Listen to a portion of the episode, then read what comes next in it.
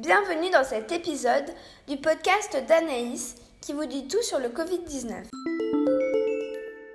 Les personnes âgées sont-elles les seules à être touchées?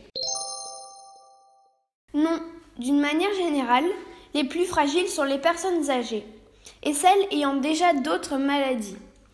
Mais quelques jeunes adultes sont gravement malades. En revanche, il n'y a presque aucun enfant ou ado gravement malade.